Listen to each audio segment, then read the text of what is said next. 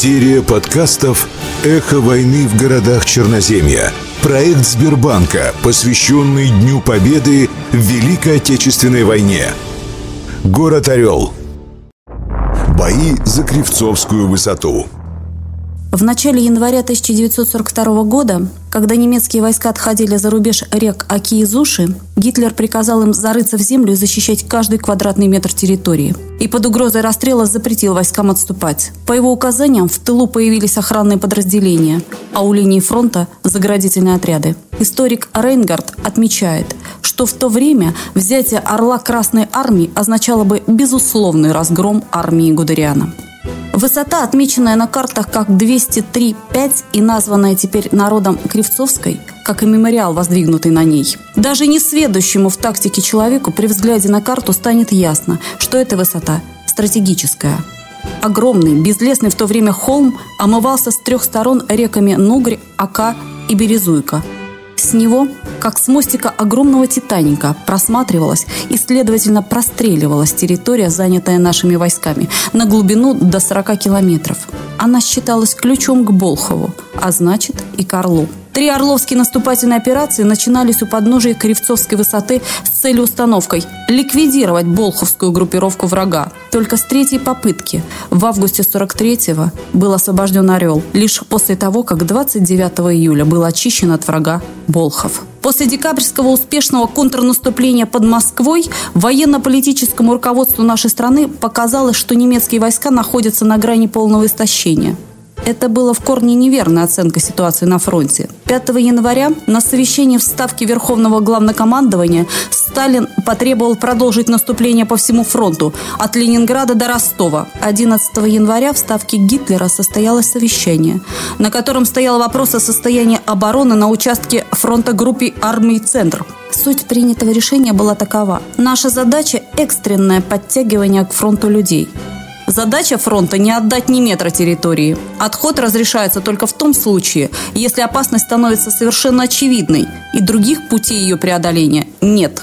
Ставкой Верховного Главнокомандования были оперативно разработаны Ржевско-Вяземская и Орловско-Болховская наступательные операции, направленные на окружение и разгром группы армий «Центр». Для этого привлекались силы Калининского, Западного и Брянского фронтов. Орловско-Болховская операция была санкционирована командующим юго-западного направления маршалом СССР Семеном Константиновичем Тимошенко и спланирована в штабе Брянского фронта.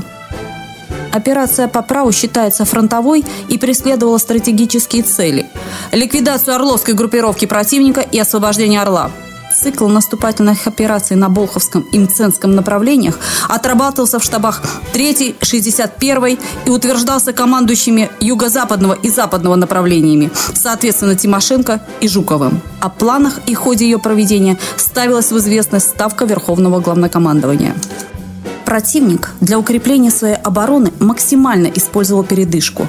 Как известно, за провал операции «Тайфун» был отстранен от командования Гейнс Гудериан – Вторую танковую армию возглавил более молодой и энергичный генерал-полковник фон Шмидт.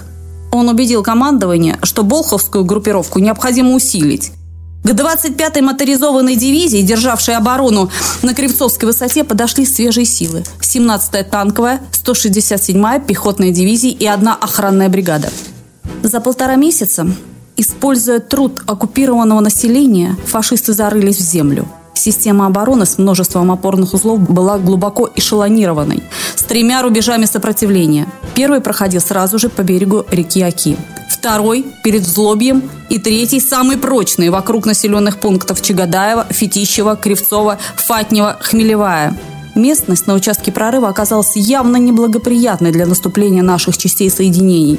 Подходы к исходному рубежу и сам он лишены леса. К тому же командные высоты западного берега Оки давали возможность противнику просматривать и простреливать боевые порядки частей армии почти на всю глубину.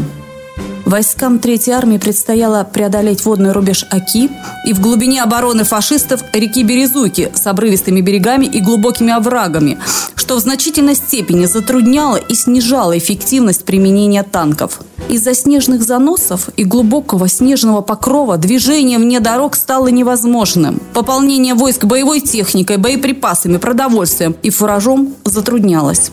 Основные боевые действия развернулись вдоль дорог и вокруг населенных пунктов. Противник перекрыл дороги заграждениями, а деревни и села, расположенные на узких дорогах, превратил в укрепленные опорные пункты. Около трех месяцев наши войска наступали в лоб на эту высоту, а результат никакой. После короткой передышки 31 марта фашисты перешли в наступление и отбросили за Аку, то есть на исходные позиции нашей истлевшей дивизии. А ведь они еще и пополнялись в ходе боев. В ходе сражения здесь погибло около 10 тысяч наших солдат, около 40 тысяч были ранены. Противник был отброшен от Москвы, потерпел поражение, пишет в своей книге «Солдатский долг» командующий 16-й армией Константин Константинович Рокоссовский. Но он еще не потерял обороноспособности, сумел в конце концов закрепиться и продолжал перебрасывать свежие силы с запада, где военные силы гитлеровской Германии не были связаны действиями наших союзников. Не лучше ли, думалось мне, использовать выигранную передышку и перейти к обороне, чтобы накопить силы и средства для мощного наступления? По данным нашего штаба, противник значительно превосходил нас. Парадокс. Сильнейший обороняется, а более слабый наступает, причем по пояс в снегу. Все это с подсчетами и выводами было изложено в обстоятельном докладе и представлено командующим фронтом Георгию Константиновичу Жукову. Ответ был короткий. «Выполняйте приказ». Оставалось одно – думать, как решить задачу. К слову сказать, дважды герой Советского Союза маршал Рокоссовский был один из очень немногих военачальников, которые всегда думали на войне и ценили человеческие жизни. А вот как и что получалось на поле боя, можно узнать из воспоминаний участников. Валерий Михайлович Киселев в своей рукописной книге «До победы. Хроника боевого пути 137-й Бобрусской ордена Суворов второй степени стрелковой дивизии» приводит десятки собранных им воспоминаний участников сражений битвы за Кривцовскую высоту. 16 февраля наша 137-я стрелковая дивизия получила приказ о наступлении. После короткой артподготовки вслед за танками поднялась и наша пехота. Танки не смогли преодолеть крутой обледеневший берег реки. От меткого огня артиллерии врага запылали несколько машин. Батальоны были прижаты к земле, и наступление остановилось. Еще несколько дней одна за другой предпринимались атаки наших частей в направлении Кривцова. Но деревню так и не удалось освободить. За четверо суток бесперерывных боев дивизия потеряла более одной тысячи человек убитыми и ранеными. Был убит командир 771-го полка майор Гачинячвили. Сменивший его полковник Смирнов был убит через сутки. Тяжело ранен был командир 409-го полка майор Тарасов. Те дни смерть собирала обильную жатву. Шапошников, начальник штаба 771-го стрелкового полка 137-й стрелковой дивизии, вспоминает. Каждую ночь дивизия получала маршевое пополнение. Оно немедленно вводилось в бой и сгорало в бесчисленных и бессмысленных атаках. Подготовим атаку, поднимемся, пройдем немного. Фашисты нам по носу. Сильнейший пулеметный огонь. Местность открытая, и все пристрелено до метра. Часа через два снова начинаем атаку после жизненькой артподготовки. Снова отобьют. И так несколько дней подряд. И ночью, и днем. Люди лежали в снегу сутками. А сверху приказ. Еще приказ наступать. Наступать. Приехал к нам в полк командир дивизии Гришин. С ним командир соседней, 6-й гвардейской, Чаракманов. Смотрят с наблюдательного пункта в бинокли. «Почему у вас люди не атакуют? Почему лежат?» А они не встанут, товарищ полковник. Они убитые. С Читой Кузнецовых мне довелось в начале своей поисковой деятельности встретиться и побеседовать в их квартире хрущевской пятиэтажки на Комсомольской улице.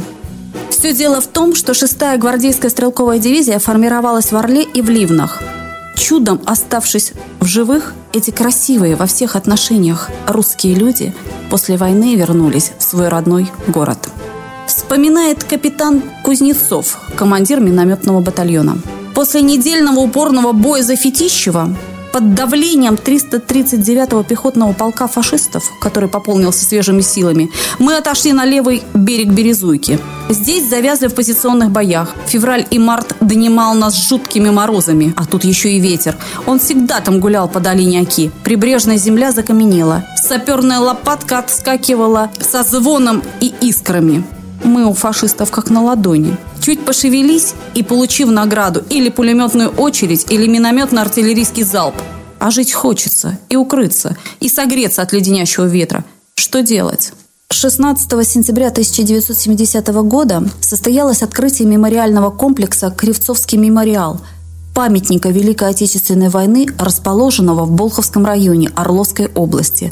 Этот памятник в память о сражениях с немецкими войсками в долине смерти, в пойме реки Зуша и Ака на участке от Болхова до Новосиля с осени 1941 по лето 1943 года. Авторы памятника – архитектор Федоров, скульптор Басрев и художник Курнаков.